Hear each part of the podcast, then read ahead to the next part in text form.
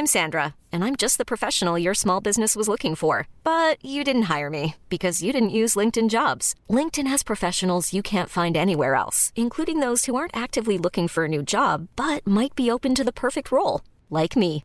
In a given month, over 70% of LinkedIn users don't visit other leading job sites. So if you're not looking on LinkedIn, you'll miss out on great candidates like Sandra. Start hiring professionals like a professional. Post your free job on linkedin.com/achieve today.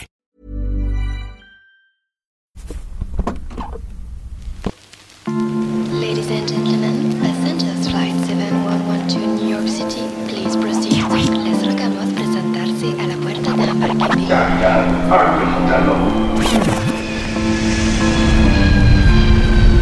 la. Entre rythme pachanga et morceaux de champeta, Ariel Wiesman nous plonge dans l'univers festif de la Colombie. Le DJ aux allures de dandy raconte les ferias où l'on danse la salsa jusqu'à plus soif et se souvient des picos, ces énormes sound systems jouant des vinyles de musique africaine. Je suis Claire Corion, votre chef de cabine, pour un décollage musical immédiat. Destination Cali. Ce podcast a pu être réalisé grâce au soutien de la SACEM, la Société des auteurs, compositeurs et éditeurs de musique.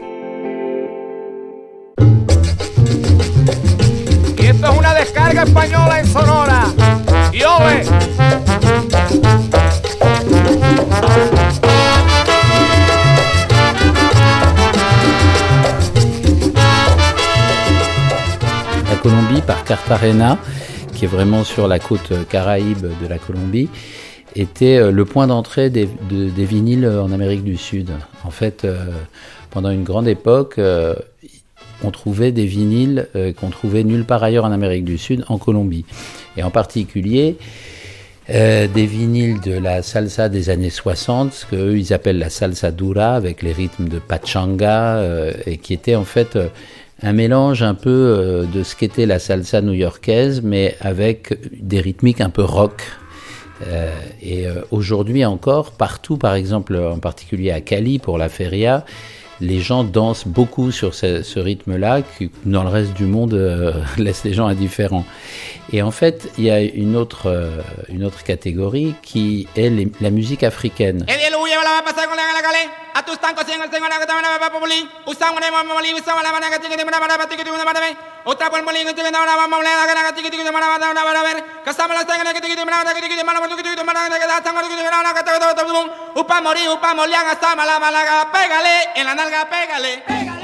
À proximité de, Cartagena, il y a des endroits comme Barranquilla, comme Buenaventura, et des petits villages qui sont des villages de ce qu'on appelle des nègres marrons, c'est-à-dire des, euh, gens qui se sont échappés euh, à l'époque de l'esclavage et qui sont restés totalement africains. Euh, et donc, il y a vraiment des îlots préservés où on avait vraiment l'impression d'être dans un village africain où les gens euh, vivent à l'africaine euh, et où, en fait, il y a très peu de mélange. Dans ces villages-là, il n'y a pas de boîte de nuit, il y a en fait ce qu'on appelle les picos. Les picos, c'est des énormes camions avec des sound systems. Les camions sont décorés, chaque picot a son nom. Euh, chaque picot a son ingénieur, comme pour les sound systems jamaïcains. Chaque picot a son DJ, son animateur. Et, donc, quand les picos arrivent, c'est l'énorme fête. C'est des sound systems qui ont une puissance phénoménale. Et on peut euh, se trouver dans un village et les quatre villages à la ronde dansent, quoi, parce que c'est tellement énorme le son, on peut pas rester du tout à côté. Tous ces picos, en fait, ils ont des systèmes où ils se concurrencent les uns les autres, ils se défient les uns les autres, et ce qui est précieux pour eux, c'est d'avoir le vinyle que personne n'a avec les bons titres africains, ce qu'on appelle la champeta criolla, ça veut dire euh, le mélange euh, créole de musique africaine qui, va à la rencontre en fait de la musique colombienne. Et donc il y a euh, des tas de groupes qui ont illustré cette fusion, en particulier Ouganda, Kenya, en, Colombie, mais aussi c'était les seuls à avoir des morceaux de la musique congolaise, du soukous, de la musique africaine au sens large. Et, et, on pouvait trouver à l'époque des disques africains qu'on trouvait même pas à Paris. Et donc, quand ils avaient bien compilé leurs morceaux, ils les mettaient sur euh, des disques vinyles qui étaient tirés à 10, à 20 exemplaires, qui étaient très précieux, et dans lesquels il y avait un peu leur set qui était euh, euh, pratiquement enregistré. Donc leur disque vinyle, c'était ce qu'il y avait de plus précieux. C'était très difficile à avoir. C'est souvent des white labels. Celui que je présente là, parce que je ne trouve pas des white labels dans, dans, ma collection parce que c'est trop, c'est trop enfoui. Celui-là, il a, il a une, il a un macaron avec la liste des titres. Celui-là, c'est un disque qui est plutôt pachanga, ça s'appelle La Cosa Nostra. Donc il y a toujours l'imagerie euh, mafia, euh, euh, mitraillette, fille à moitié nue, etc. Et, et là, c'est plus, il est plus salsa celui-là.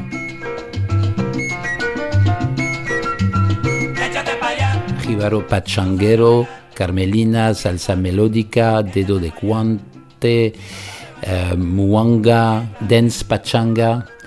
Et euh, c'est à chaque fois des artistes différents. Il y a des différences de niveau entre les morceaux. Euh, tout, est, tout est fait artisanalement. Ils, font un mastering eux-mêmes comme ça dans leur camion. Et c'est assez émouvant parce que c'est vraiment des disques qui, viennent de l'amour profond de la musique euh, et, des disques qui ont euh, incendié euh, des, soirées et des fêtes parce que tout simplement on n'était pas dans une période de disponibilité de toute la musique pour tout le monde. Et donc ça c'est vraiment un disque qui était, qui était un disque de Pico. Et le son il est, il est très spécial. Hein.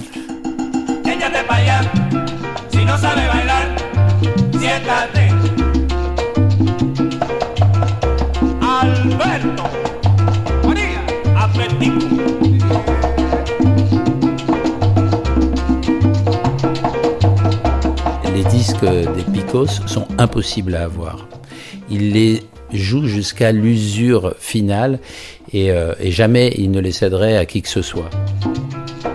Je me suis trouvé dans une, euh, une foire du disque à Cali, euh, je sais pas, je crois que c'était à la fin des années 80, non, au milieu des années 90, et quelqu'un m'a dit, euh, bah moi j'ai des disques euh, de, de Picoteros. J'étais très fier de les avoir. C'est pas du tout quelque chose qui est recherché sur Internet, qui vaut des fortunes ni quoi que ce soit. Mais pour moi c'est quelque chose de très précieux parce que c'est une culture que j'aime et qui a une énorme résonance pour moi.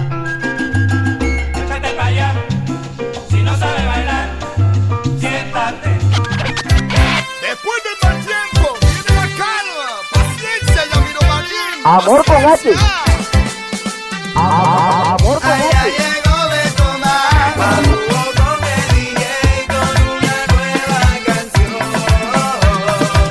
J'ai d'abord entendu ces sons euh, dans un village qui s'appelait Taganga, euh, qui est euh, pas loin de Cartagena et qui est au bord de la mer.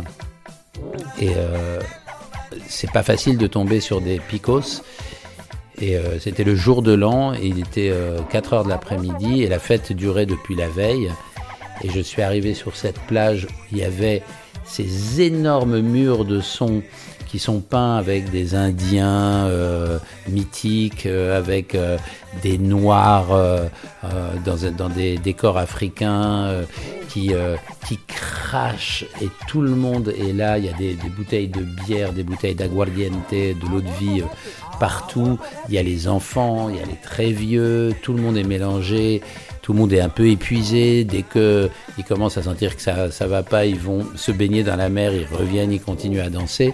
Et c'est vrai que c'est un souvenir, c'est une des... Euh, euh, je pense que c'était le jour de l'an 92. Et euh, c'était un, un, des moments de fête les plus incroyables que j'ai vus.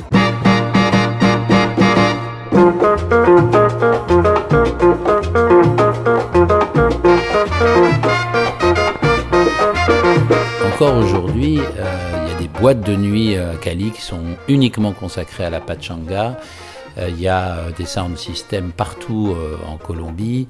Il y a des des, shows de radio qui, sont toujours la, nostalgie de la salsa dura, et on raconte un peu les souvenirs de cette époque, et, on passe énormément de, ces morceaux-là.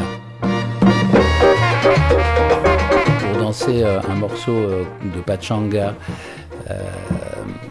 en entier comme ça, il faut vraiment être préparé physiquement parce que, en fait, il faut aller regarder. Il y a, des tas de vidéos de comment les Caleños, les gens de Cali, dansent. Et euh, pour comprendre que c'est vraiment pour des gens qui ont 18 ans et qui sont euh, une full speed, quoi. Euh, et, ils ont inventé des tas de pas qui n'existent que à Cali. Après, il y a des pas dans chaque ville, Medellín, Cartagena mais euh, par exemple, il y a un pas qui s'appelle Paso Canyondonga, qui fait partie en fait, des classiques de la Pachanga. Et euh, c'est un, un, pas qui est extraordinaire. Et puis après, euh, il y a des concours partout. Les gens, les gens font des concours et ils gagnent un matelas, un truc, mais c'est vraiment extraordinaire. La scène danse quoi, colombienne est incroyable. Colombie, c'est un pays extrêmement riche en créativité, en énergie, euh, en sexualité. En...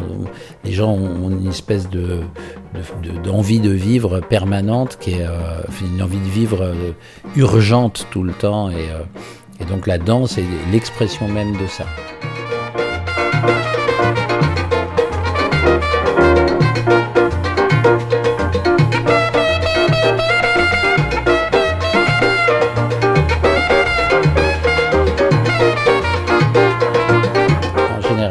Le premier thème, c'est la fête, c'est la danse, etc. Le deuxième euh, thème, c'est euh, l'amour, c'est la sensualité, euh, le sexe, c'est s'adresser à des femmes. le troisième, c'est en fait souvent des, paroles un peu de morale envers les bad boys c'est-à-dire apprends à mieux te comporter. c'est un peu post-gun euh, des NTM, quoi. Et, euh, mais sauf que c'était bien, bien avant. Et puis, euh, et puis après, il y a beaucoup de choses qui, par exemple, Joe Arroyo a fait beaucoup de textes sur l'esclavage, sur la colonisation hispanique. Rébellion, par exemple, de Joe Arroyo, ça, ça raconte le 18e siècle de la Colombie et comment, en fait, ça raconte au fond comment euh, l'esclave, parce qu'il était battu par le maître, battait sa femme.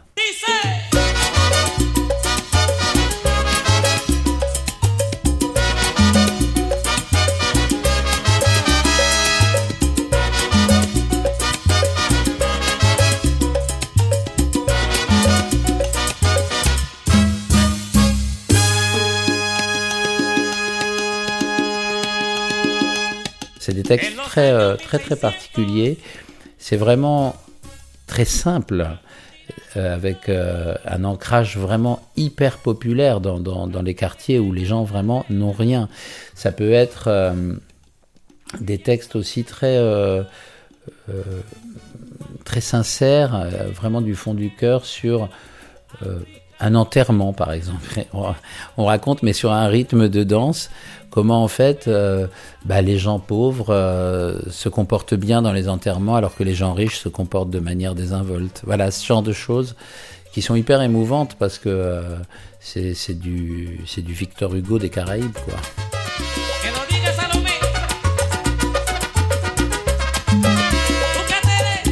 C'est vraiment une grande clé de ces pays-là c'est que comme ils ont fusionné euh, l'esprit euh, hispanique avec euh, la rythmique afro, il y a toujours un mélange de tristesse, d'inquiétude et de, festif.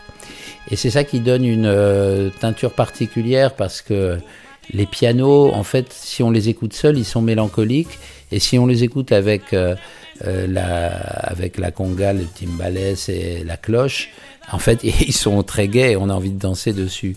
Et les paroles, euh, c'est souvent les paroles de, bah, de quelqu'un qui euh, n'a plus envie de subir, qui a envie de, dans la fête, de sortir de sa condition. Et c'est ce qui fait danser les gens. Et c'est ce qui fait que les fêtes euh, là-bas n'ont pas du tout cette dimension un peu élitiste, jeuniste ou quoi que ce soit. On trouve dans les fêtes des gens de strictement tous les âges, euh, quatre générations sans problème. Et de tous les milieux sociaux, à l'exception des endroits où c'est dangereux. voilà, il y a des endroits où les gens sont vraiment armés, il y a des endroits où il ne faut pas chercher les gens, il y a des endroits où euh, moi, ça m'est arrivé d'être dans la feria de Cali et de sentir la foule bouger. Et, euh, le lendemain, on, apprenait qu'il y avait eu euh, un règlement de compte, qu'il y avait sept morts à, 30 mètres, quoi.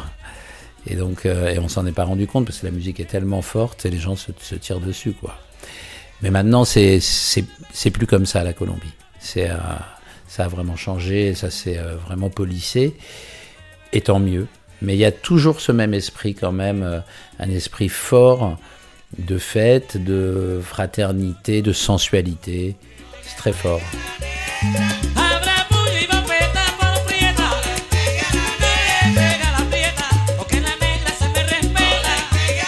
La musique colombienne, en fait, elle est, euh, en voie de s'universaliser parce que euh, les gens ne l'ont pas connue jusqu'à présent.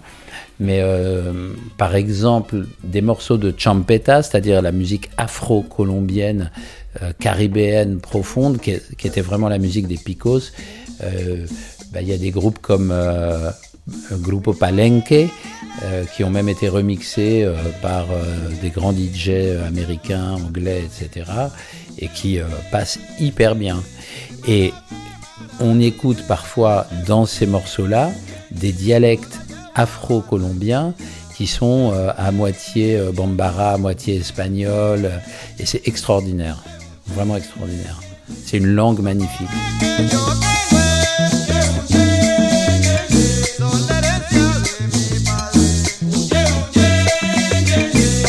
À l'exception de quelques picos, maintenant, euh, c'est plus des. Ce qu'on fait maintenant en Colombie, c'est des clés USB dans la rue dans lesquels il y a 500 morceaux. Voilà, donc, euh, je sais pas, j'en ai une là, dans ma poche. C'est une clé comme ça. Euh, et là, il y a ouais, 500 morceaux.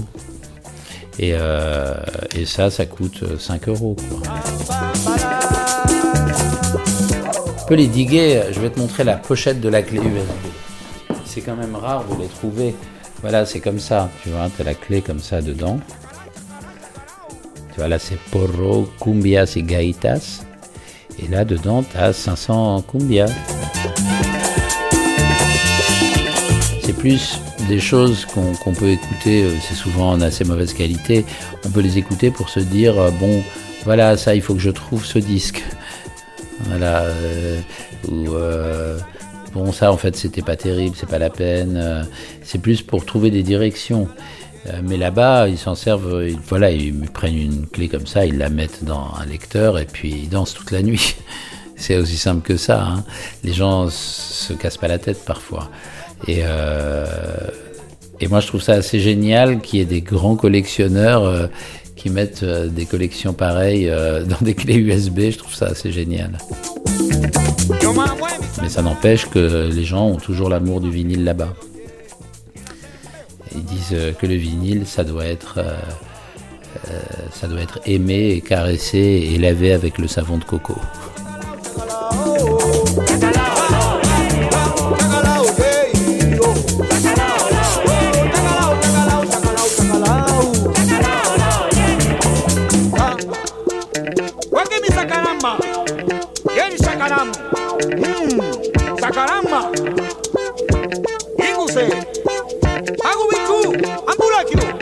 Sacará.